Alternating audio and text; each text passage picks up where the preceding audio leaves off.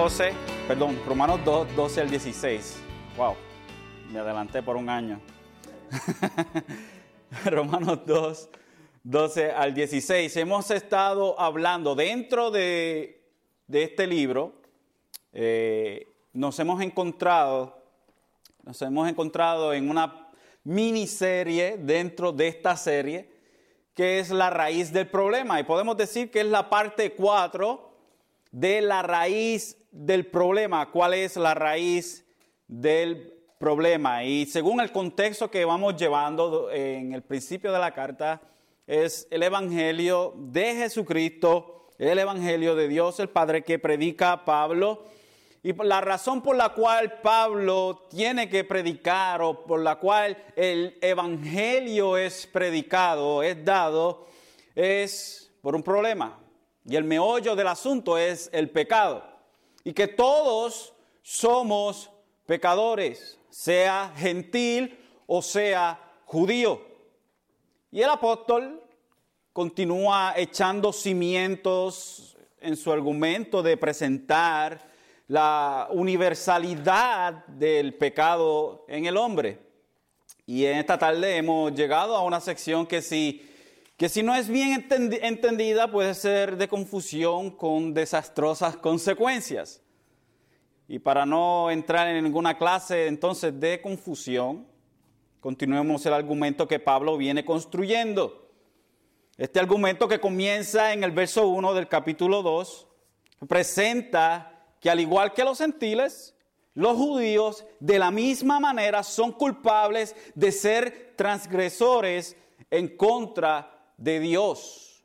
Sin embargo, Pablo quiere, quiere asegurarse de que su argumento no caiga en oídos sordos, así que se toma el tiempo para hacer claro el hecho de que Dios no hace acepción de personas y que por consecuente todo o todos compadecerán delante de Dios, sea judío o sea gentil. Pablo entonces comienza a acusar la, mentalidad religiosa del judío con una serie de verdades acusativas. Y comenzando en el verso 11, perdón, en el verso, en el verso 1, Pablo comienza diciendo, o como podríamos decir, eh, eh, suelta esta bomba después de haber eh, presentado los pecados los cuales eran bien comunes entre los, entre los gentiles. Y nos da una lista bien larga en los, en los versos 29 en adelante, estando llenos de, de toda injusticia, maldad, avaricia y malicia, colmados de envidia, homicidio, pleitos, engaños y malignidad, son chismosos, detractores, aborrecedores de Dios, insolentes, soberbios, atanciosos, inventores de lo malo, desobedientes a los padres, sin entendimiento, indignos de confianza, sin amor, despiadados, los cuales, aunque no conocen el decreto de Dios, que los que practican tales cosas son dignos de muerte, no solo las hacen, sino que también dan su aprobación a los que las practican. Y estos pecados son añadidos a el mar que se nos presentó en los versos anteriores, en donde nos habla en el verso, el verso 26, dice, por esta razón Dios los entregó a pasiones degradantes porque sus mujeres cambiaron la función natural por la que es en contra de la naturaleza. Y de la misma manera también los hombres abandonaron el uso natural de la, de la mujer, se encendieron en su lujuria unos con otros. So, a esta lista de pecados que, que vemos aquí en el verso 29 se le añaden otros pecados o, estos pecados son los previos a los, de la lista que vemos en el versículo 29. Entre, entre todos estos también vemos la, idolatría en donde el hombre intercambia a Dios el creador por la criatura, por lo creado. So que tenemos toda esta lista de pecados y todo esto se ve muy mal, se ve, dijo, wow, eso se ve bien mal. Pero lo que tenemos delante entonces, el capítulo 2, si un judío está mirando todas estas cosas que llevan a cabo los paganos, puede decir, wow, estos sí son unos pecadores. Y, y, Pablo suelta la bomba, le dice, y empieza a hablarles a ellos. En el capítulo eh, perdón, el capítulo, eh, verso 1 del capítulo 2, donde dice, por lo cual no tienes excusa, hombre, quien quiera que seas tú, que juzgas, pues al juzgar a otro a ti mismo te condenas, porque tú que juzgas practicas las mismas cosas. Y esto es lo que diríamos, una virazón entonces de, de, altas proporciones al Pablo decir, tú también estás en el mismo bote esencialmente. No tienes derecho a juzgar a aquellos paganos porque tú haces lo mismo. ¿Cómo vas entonces a hablar si tú practicas los mismos pecados, practicas la misma cuestión de ellos? Luego Pablo continúa en el verso 2 diciendo, y sabemos que el juicio de Dios justamente cae sobre los que practican tales cosas. Desconocido. Y el verso 3, y piensas esto, hombre, tú, que condenas a los que practican tales cosas y haces lo mismo, que escaparás del juicio de Dios. Pablo dice, tú haces lo mismo, tú eres culpable de las mismas cosas, y tú crees que tú, porque eres judío, vas a escapar de la ira de Dios o del juicio de Dios? ¿O tienes en poco las riquezas de su bondad, tolerancia, paciencia, ignorando que la bondad de Dios te guía al arrepentimiento? Dios ha sido paciente y todo esto lo has tomado como cualquier cosa, como si lo que la, misericordia de Dios ofrece fuera cualquier cosa.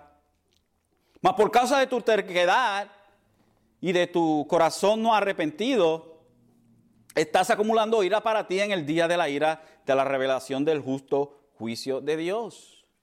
En este proceso en el cual estás, en el donde te has endurecido, y hablamos de esa palabra escleriosterosis, ese endurecimiento de las arterias, en que, en que una persona, a pesar de que está delante de la verdad, endurece su corazón. Y delante de tal cosa acumula ira delante de Dios. Y todo esto será revelado en el juicio que vendrá. Más adelante, Pablo continúa diciendo en el verso 6, el cual pagará cada uno conforme a sus obras. Cada uno pagará conforme a sus obras. A los que por la perseverancia en hacer el bien buscan la gloria, honor e inmortalidad, vida eterna. Pero a los que son ambiciosos y no obedecen a la verdad, sino que obedecen a la injusticia, ira e indignación. Pero a los que son ambiciosos y no obedecen a la verdad, sino que obedecen a la injusticia, ira e indignación, entonces dice el verso 9, habrá tribulación y angustia para toda alma eh, humana que hace lo malo, del judío primeramente y también del griego. Pero gloria y honor, paz para todo el que hace lo bueno, el judío primeramente y también el griego. Porque Dios o porque en Dios no hay acepción de personas. Y esto fue donde nos quedamos la semana pasada, delante de tan gran declaración de Pablo, que Dios juzgará imparcialmente. Entonces, cuando leemos el verso 11 que, Dios, que dice, porque en Dios no hay acepción de personas, entonces lo que tenemos delante de nosotros es el Dios justo que juzgará conforme a las obras.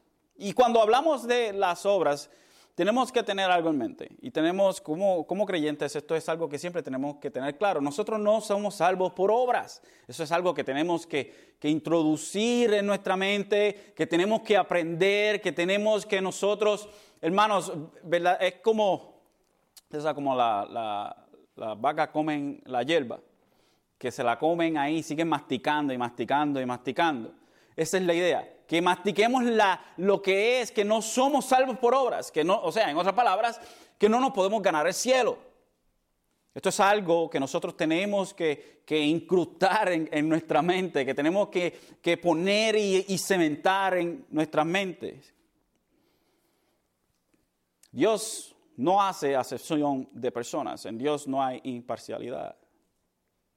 Y como en Dios no hay acepción de personas, él juzgará a cada uno de acuerdo a su conocimiento, sea que esté bajo la ley o sea que esté bajo, o sea que no esté bajo la ley. Y esto es lo que Pablo entonces precisamente nos habla en los versos que vienen adelante, del verso 12 al 16. Pablo dice estas palabras, pues todos los que han pecado sin la ley, sin la ley también perecerán, y todos los que han pecado bajo la ley, por la ley, serán juzgados. Porque no son los oidores de la ley los justos ante Dios, sino los que cumplen la ley, esos serán justificados. Porque cuando los gentiles que no tienen la ley cumplen por instinto los dictados de la ley, ellos, no teniendo la ley, son una ley para sí mismos, ya que muestran la obra de la ley escrita en sus corazones, su conciencia dando testimonio y sus pensamientos acusándolos unas veces y otras defendiéndolos, en el día en que, según mi evangelio, Dios juzgará los secretos de los hombres mediante Cristo Jesús. Pablo continúa elevando el edificio, continúa poniendo cimientos, continúa añadiendo estructuras, añadiendo pisos. Y, es, y esto es bien básico en el sentido de que nos tenemos que acordar que Pablo está hablando a una iglesia que aunque la mayoría son gentiles, tiene una comunidad judía en ella. Así que Pablo quiere ser claro, quiere que se entienda que al igual que el gentil, el judío también será juzgado. So, tenemos lo que puede ser una diferencia entre grupos, los gentiles, quienes no tienen la ley, y los judíos, los cuales tienen la ley esto, esta aparente eh, eh, división de grupos en realidad no viene siendo tan importante en el sentido de que lo más importante es aquel que obedece a Dios, sea que tenga la ley o sea que no tenga la ley. Y esto es lo más importante entonces. El que cree en Dios aunque sea judío o el que cree en Dios aunque no sea judío que la división debe ser más, en vez de ser entre judíos y gentiles, será entre creyentes o no creyentes. Dice el verso 12, pues todos los que han, pecado sin la ley, sin la ley también perecerán. Y todos los que han pecado bajo la, ley, por la ley serán juzgados. Y tenemos, tenemos lo que se dice en matemáticas un común denominador, el común denominador y es entre los que están bajo la ley y los que no están bajo la ley, y esto es el pecado. Sea que el que esté bajo la ley y sea el que no esté bajo la ley, los dos tienen este común denominador, esta, esta, este mal que le afecta a los dos, que es el pecado. Cuando hablamos la ley de Dios, nos estamos hablando de la ley mosaica, es la, la, ley que Dios dio en el Sinaí a los israelitas después que salieron de Egipto. Es los diez mandamientos. Y, aunque hay leyes ceremoniales, eh, y como Israel era una teocracia, o sea, Dios era el rey de ellos, tenían sus leyes como nación. Así, pero nos enfocamos en la ley moral de Dios o lo que nosotros conocemos como los diez mandamientos, dados en Éxodo. Entonces, este pecado, nos dice Pablo, que será juzgado conforme a la información recibida por el individuo. En otras palabras, mientras más revelación, más grande el castigo. Y ciertamente sabemos que los judíos tenían gran revelación a la diferencia de los gentiles, estas naciones gentiles, a los cuales no se le había revelado la ley, estos judíos se le había dado este gran privilegio. Pero a los gentiles, los cuales no eran parte de Israel, o las naciones gentiles que no eran parte de Israel, estos no tenían la ley. Y este es el argumento que Pablo quiere hacer los de la ley y los que no tienen la ley. Es su conocimiento. ¿Cómo es que pueden llevar a cabo los gentiles algo de la ley si no conocen la ley? ¿Cómo los que sí conocen la ley pueden llevar algo a cabo o no pueden llevar algo a cabo que ya se le había revelado? Entonces es pecado, este pecado será juzgado conforme a la información del individuo. En otras palabras, mientras más revelación, más grande el castigo. Y nuestro Señor Jesucristo en una ocasión habló de algo similar. Y, vaya conmigo a Mateo 11, y a Mateo 11, 20 al 23. Jesucristo habló, y, quiero presentarle este ejemplo para que tengamos una idea de lo que Pablo quiere presentar. Mateos 11, 20 al 23, donde dice, entonces comenzó a increpar a las ciudades en las que había hecho la mayoría de sus milagros, porque se habían, porque, perdón, porque no se habían arrepentido. Y mira lo que dice el verso 21 en adelante. Hay de ti, Corazín, hay de ti, Bethsaida, porque si los milagros que se hicieron en vosotras se hubieran hecho en Tiro y en Sidón, y nótense que las, las primeras ciudades de Corazín y Bethsaida eran ciudades en Israel, y Tiro y Sidón eran ciudades gentiles. Así que Jesús hace este contraste. Si los milagros que se hicieron en vosotras se hubieran hecho en Tiro y en Sidón, hace tiempo que se hubieran arrepentido en Sicilio y en ceniza. Se hubieran humillado delante de Dios estas ciudades.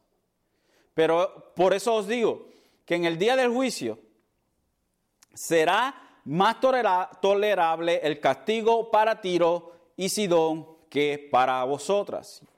Y el verso 23 dice, y tú, Capernaum, ¿acaso serás elevada hasta los cielos? Hasta el Hades descenderás. Porque si los milagros que se hicieron en ti se hubieran hecho en Sodoma, esto hubiera permanecido hasta hoy. So, tenemos, tenemos un contraste entre estas, estas ciudades. Vemos a Besaida, a Corazín, y vemos la otra ciudad de Capernaum, tres ciudades donde Jesucristo ministró, donde Jesucristo caminó por las calles de estas ciudades. Sin embargo, tenían al mismo Hijo de Dios entre ellos y ellos no creyeron. Se le había revelado el Hijo de Dios entre ellos. Gran oportunidad. Sin embargo, no creyeron. Y Jesús dice, si yo hubiese estado, si, estas ciudades se hubiese revelado, lo mismo que si a ustedes se, se les reveló, esas ciudades se hubiesen arrepentido. Entonces dice, será más tolerable, ¿cómo se dice? Tolerable. Será más tolerable el castigo para estas ciudades que no tuvieron tanta revelación. El castigo será más malo para ustedes, perdón, aquellos a los cuales se, le, dio más revelación que a estas ciudades a las cuales no se le dio tanta revelación. Pero notemos algo. La idea no es que no se castigan aquellas ciudades, sino que el castigo de estas que sí conocieron al Hijo de Dios iba a ser peor. Eso que con el conocimiento, o con, como, como dice en la película de Spider-Man, con gran poder vienen grandes responsabilidades. Con gran conocimiento y con gran revelación vienen grandes responsabilidades. Mientras más revelación hay en un individuo, más o peor es el castigo. Qué interesante, ¿no? Más revelación, más castigo. Vamos a a Hebreos. El autor de los Hebreos nos presenta dos ejemplos también. Y estos son ejemplos que nos deben dar escalofríos. Hebreos capítulo 6. Hebreos capítulo 6.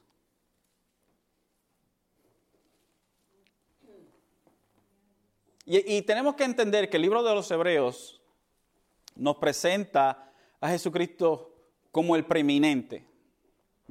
Es la preeminencia, Jesucristo, sobre todo. A todo lo que apuntaban los sacrificios y todo esto apuntaban a Jesucristo.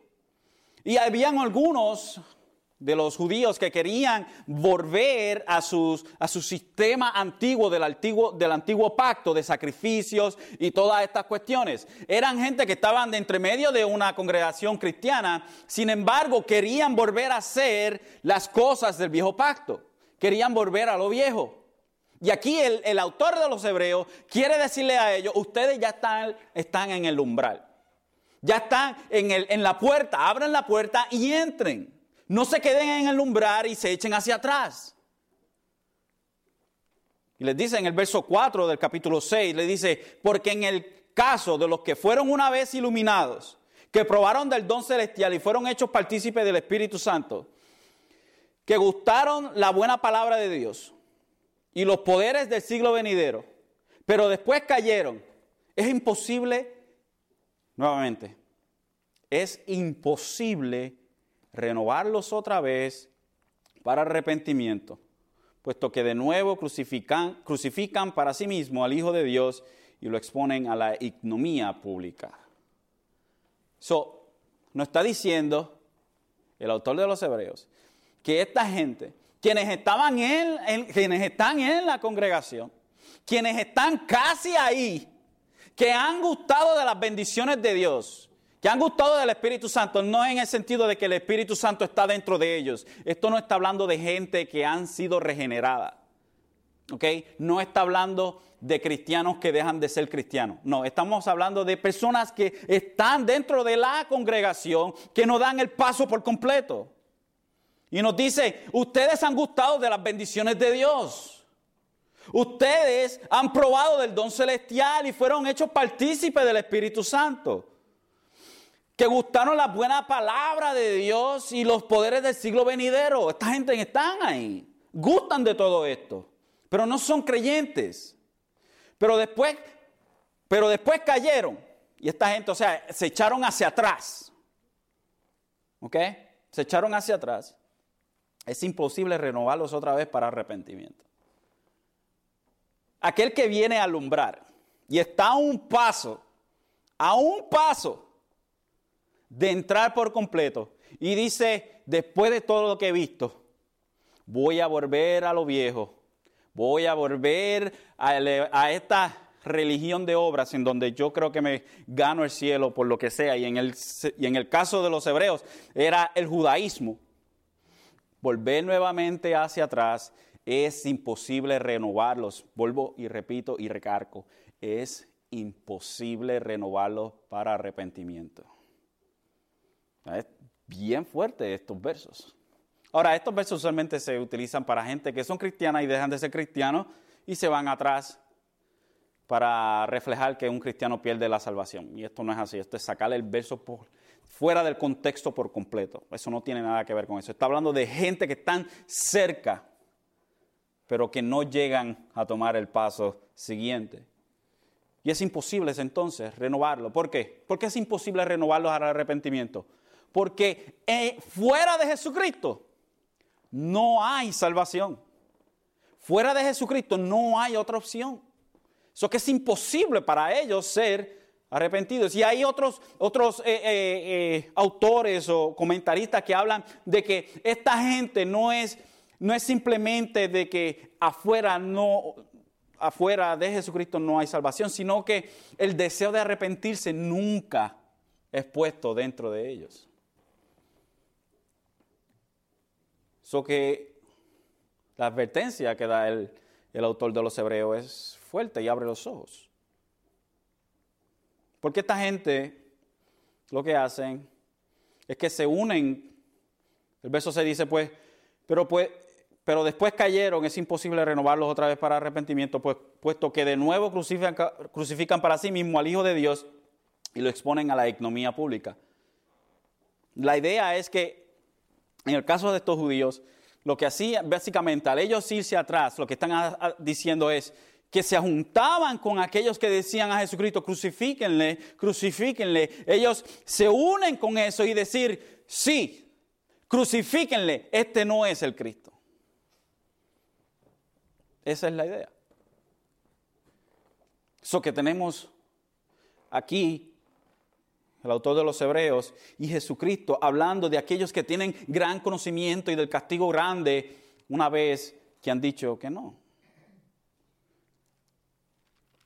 El capítulo 10, ahí mismo de Hebreos, el capítulo 10, el verso 26 al 31, con otro relato.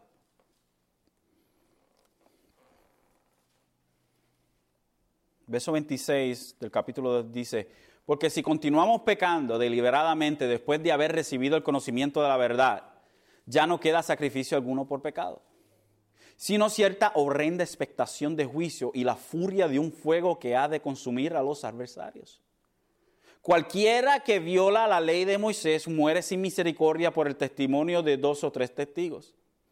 Cuando, cuanto mayor castigo pensáis que merecerá el que ha hollado bajo sus pies al Hijo de Dios y ha tenido por inmunda la sangre del pacto por la cual fue santificado y ha ultrajado el Espíritu de gracia? Pues conocemos al que dijo, mía es la venganza, yo pagaré. Y otra vez el Señor juzgará a su pueblo. Horrenda cosa es caer en las manos del Dios vivo. So, tenemos nuevamente otra advertencia del autor de los Hebreos. Y sigo diciendo el autor de los Hebreos porque no se sabe quién fue el que escribió el libro de los Hebreos. Algunos creen que fue Pablo, otros creen que fue Apolos. Who knows? Sabremos en el cielo. So tenemos otro, otro, otro warning, otro aviso. Porque si continuamos pecando deliberadamente después de haber recibido el conocimiento de la verdad, ya no queda sacrificio alguno por, por pecados. Nuevamente, son gente que están, pero no están.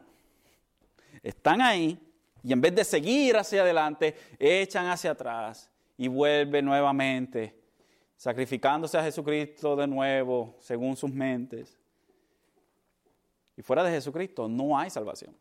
No hay salvación. No la busquemos porque no la hay. Y, el verso 27 tiene que dar unos grandes escalofríos, sino cierta horrenda expectación de juicio. Y mire esto, y la furia de un fuego que ha de consumir a los adversarios. So, la furia, la ira de Dios cae sobre ellos. El castigo es peor. Ahora, no quiere decir que los otros no son castigados, no, es que mientras más conocimiento, más, y, y podemos decir, mientras más conocimiento, peor o más horrendo debe ser la palabra, es el juicio. ¿Y quién no tenía más conocimiento que los mismos judíos, los cuales tenían la ley, los cuales tenían los profetas, tenían a Moisés, tenían a Elías, tenían a todos ellos y a ellos no le oían. Y entonces, cuando se nos presenta un verso como, o unos pasajes como el que Jesucristo nos presenta y, los que nos presenta el autor de los Hebreos, vemos la realidad de de una persona que tiene mucho conocimiento y, echa el conocimiento por la borda. Luego volvemos a Romanos y el verso 13 dice, porque no son los oidores de la ley los justos ante Dios, sino los que cumplen la ley, esos serán justificados. Wait, so Pablo, tú me estás diciendo que si nosotros cumplimos la ley, somos justificados. Sí, si usted cumple la ley completa, usted va a ser justificado. Cumpla la ley completa. Cúmplala. Completa y usted va a ser justificado. Usted va a ser salvo cuando usted cumpla la ley completa. Levante la mano todo el que ha pecado. Sorry. No le aplica a usted. ya violó la ley. ¿Desde cuándo nosotros somos pecadores? Desde que nacimos. Sin embargo, hipotéticamente hablando, teóricamente hablando, el hombre que lleve a cabo la ley en perfección, ese va a ser justificado, ese es justo. Algo imposible de hacer para el hombre. El hombre no será justificado por llevar la ley perfectamente, porque esto es imposible para una naturaleza pecaminosa. Hechos 13:38 dice, por tanto hermanos, sabe que por medio de él os es anunciado el perdón de los pecados y que de todas las cosas de que no pudiste ser justificado por la ley de Moisés, por medio de él, todo aquel que cree es justificado. Lo que no puede hacer la ley, lo hace Jesucristo. La ley nos lleva a la realización del pecado, a que el pecado está. Sin embargo, Jesucristo nos lleva más allá y nos lleva al perdón de pecados. La ley nos presenta los pecados y Jesucristo perdona nuestros pecados. La ley es buena, pero es limitada.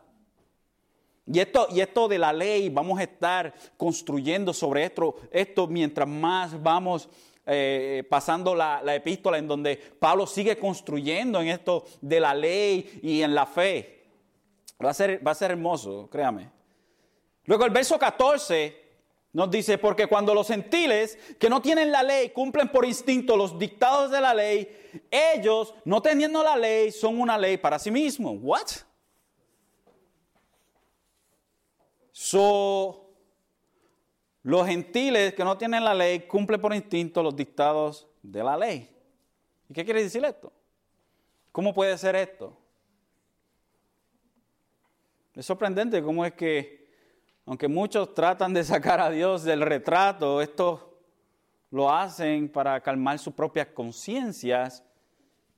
Y el hecho es que el ser humano, como nos dijo Pablo en el capítulo 1, Dios se ha revelado en su conciencia. Dios se ha revelado en la conciencia del hombre. Cuando él, el hombre, sin conocer ninguna ley de Dios, sabe que matar es malo, eso es los dictamentos de la ley en su conciencia. Eso es lo que Dios ha puesto innatamente en cada uno de nosotros, que sabemos que no se debe tomar lo que no es de nosotros, aunque nadie nos lo enseñe, que no se debe matar, que no se debe hacer ciertas cosas. Todos nosotros tenemos una conciencia. Y aunque no conozcamos nunca lo que es Dios o algo por el estilo, hay una ley moral. Una ley moral. Y esta ley moral es puesta en nosotros por Dios. Ahora, esto nos condena, pero no nos salva. Pablo entonces, porque cuando los gentiles que no tienen la ley, cumple por instinto, instinto, los dictados de la ley, ellos no teniendo la ley son una ley para sí mismos. So que esta ley que Dios ha revelado dentro de la conciencia del, del que no es judío, esta misma ley esa ley es para ellos o para nosotros mismos. Por esta misma ley somos juzgados. El judío, la ley que Dios le ha revelado, por esa ley es juzgado. Y nosotros, gentiles, la ley que se nos ha revelado a nosotros innatamente, por esa somos juzgados. En otras palabras, no hay escapatoria. Al igual que el judío, también el gentil es juzgado. El verso 15 entonces nos dice, ya que muestran la obra de la ley escrita en sus corazones, hablando de los gentiles, su conciencia dando testimonio y sus pensamientos acusándolos unas veces y otras veces defendiéndolos. Y Pablo, Pablo no dice que, que, la ley misma está escrita en el corazón de los hombres, sino la obra de la ley. En el, en el griego es toergon, tounomou, que quiere decir los efectos, o, en otras palabras, las, las demandas de la ley. Las demandas de la ley están escritas en nuestros corazones. Esta ley, por, por así decirlo, ha dejado su imagen grabada en la mente de los hombres. Esta imagen es la conciencia de ellos. Y cuando hablamos de la conciencia, la palabra es sin deseos, que significa literalmente co-conocimiento o conocer con. Ese conocimiento o juicio reflexivo que un hombre tiene al lado de o en conjunción con la conciencia original del acto. Implica la capacidad del hombre de elevarse por encima de sí mismo y de contemplar sus acciones y su carácter más o menos objetivamente. Por ende o por ello es capaz de actuar como un testigo a favor o en contra de sí mismo. La conciencia es aquella que nos dice, no debes hacer esto, no hagas eso, sabes las consecuencias de lo que vas a hacer, no lo hagas, o haz esto porque es bien, es bueno haz esto, es lo que debes hacer. Es la conciencia del hombre. que está en cada uno de nosotros.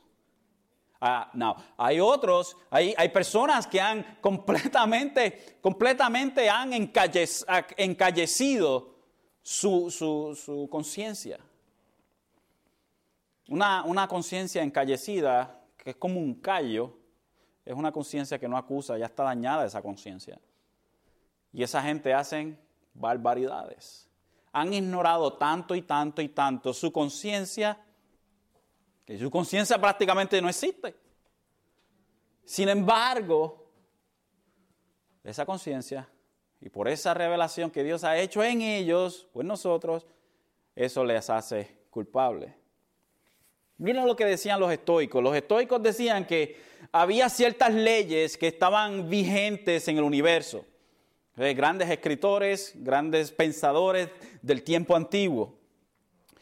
Decía que uno, o que estaban vigentes estas leyes en el universo, que uno quebrantaba a su riesgo. Las leyes de la salud y las leyes morales que gobiernan la vida. Los estoicos llamaban a estas leyes physis o physis, que quiere decir naturaleza y exhortaban a la gente a vivir cataphysis, de acuerdo con la naturaleza. Aristóteles decía, el hombre culto y libre se comportará como el que, como el que es una ley para sí mismo. Plutarco preguntaba, ¿quién gobernará al gobernador? Y respondía, la ley que es el rey de todos los mortales y de los inmortales, como la llama Pindaro, que no está escrita en rollos de papiro ni en tabletas de madera, pero que es la misma razón dentro del alma humana, que vive permanentemente en ella y la guarda y no la deja nunca privada de dirección. So, hasta los pensadores antiguos hablaban de una ley dentro del hombre. Esa conciencia que acusa, acusadora, es good, es buena. Dios la puso ahí. No somos, no somos animales que vamos simplemente por instintos. No, somos, somos criaturas hechos a la imagen de Dios. Y aunque la imagen de Dios ha sido, ha sido eh, hecho borrosa por culpa del pecado, con todo y eso todavía tenemos esa imagen de Dios que podemos pensar, que podemos decidir entre hacer lo bueno y lo malo. Entonces, cuando Pablo presenta esto, presenta un juicio en contra de, de los judíos que es condenable, entonces, o, que condena a los, a los judíos al igual que a los gentiles. Que aunque los gentiles no tenían la revelación que tenían los judíos, también son culpables.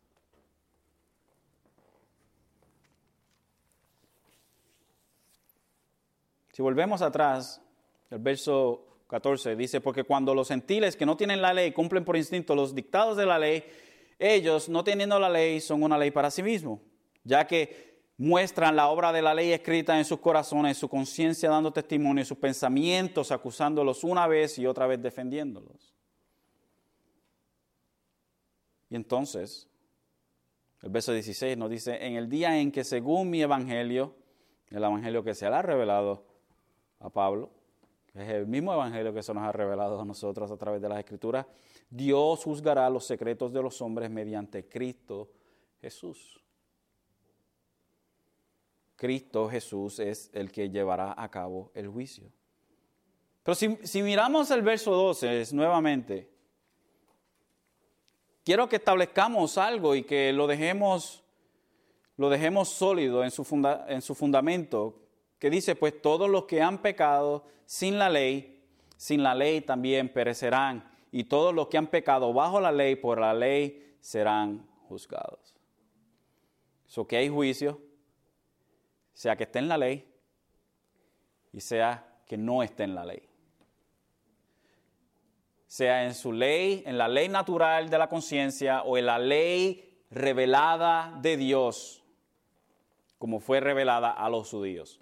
Pablo continúa el hecho de que, tal como el gentil, también el judío es culpable delante de Dios. Y Pablo no quiere dejar ninguna piedra sin, sin, sin virar, quiere, quiere llegar y, y dejar a estos oyentes, dejarlos con todo el argumento necesario para convencerlos. Tanto los judíos que han recibido la ley revelada de Dios como los gentiles que viven según lo que está escrito en sus corazones serán juzgados en el día del juicio en base a su obediencia, o sea, ley o código. Obediencia hacia, a esa ley o código, perdón. En estos versículos entonces Pablo establece que todos tengan o no una ley revelada, están en el mismo aprieto o en el mismo problema en cuanto al juicio final sea judío, sea gentil, están en problemas. Según de Timoteo 4.1 dice, te encargo solemnemente, Timoteo, en presencia de Dios y de Cristo Jesús, que ha de juzgar a los vivos y a los muertos por su manifestación y por su reino. Jesucristo es aquel que lleva a cabo el juicio. Segunda, en, el, vamos más abajo, el verso 8, perdón, ahí de Timoteo. En el futuro me estará reservada la corona de justicia que el Señor, el juez justo, me entregará en aquel día y no solo a mí, sino también a todos los que aman su venida. Y vamos a, y con esto terminamos, revelación, Apocalipsis. Lo tengo aquí en inglés. Apocalipsis 20, 11 al 15.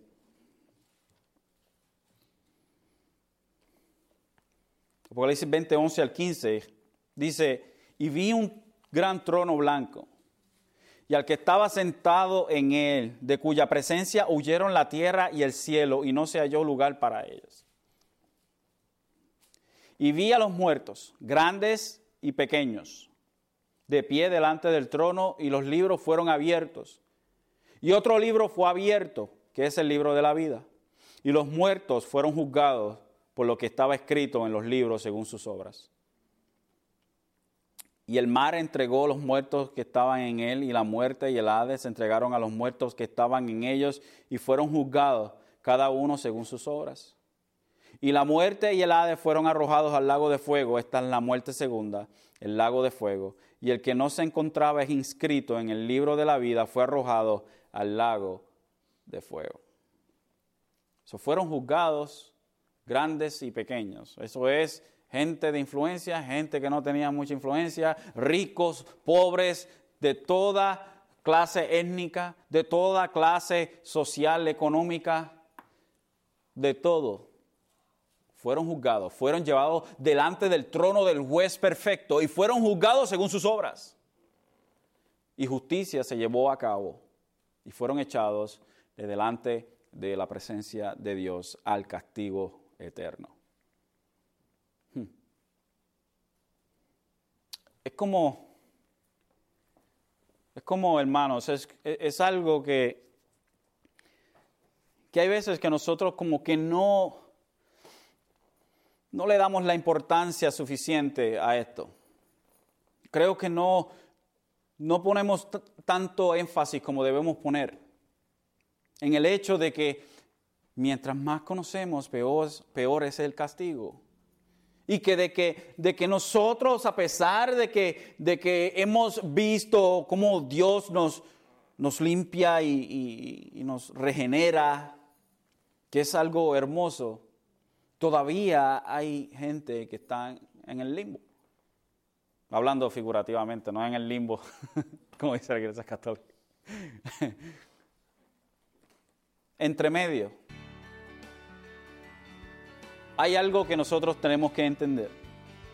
Es que el juicio de Dios se va a llevar a cabo y no hay quien lo detenga. La cuestión es, ¿vamos nosotros a ir delante de Dios con nuestras obras o vamos a ir delante de Dios a través de las obras de Jesucristo? No podemos ser perdonados con nuestras obras, con nuestra justicia, con nuestra, nuestra rectitud fatula es en Jesucristo y en Jesucristo solamente. procuremos entonces que lo que se halle delante de nosotros sea nuestras vestiduras, que somos vestidos de Jesucristo y que no hemos sido o no nos hemos quedado con nuestras vestiduras sucias delante del juez. Porque en ese día no seremos juzgados según las obras de Cristo, sino que será juzgado todo aquel que ha decidido presentarse delante del juez y un, abogado defensor. Que Dios entonces tenga misericordia y que la palabra lleve a todo aquel a verdad y haga convicto de pecado. Nosotros, hermanos, entonces seguimos entendiendo y creciendo en el hecho de que Jesús es el único camino hacia la vida y nuestro trabajo es de llevar estas buenas nuevas de salvación al que no cree.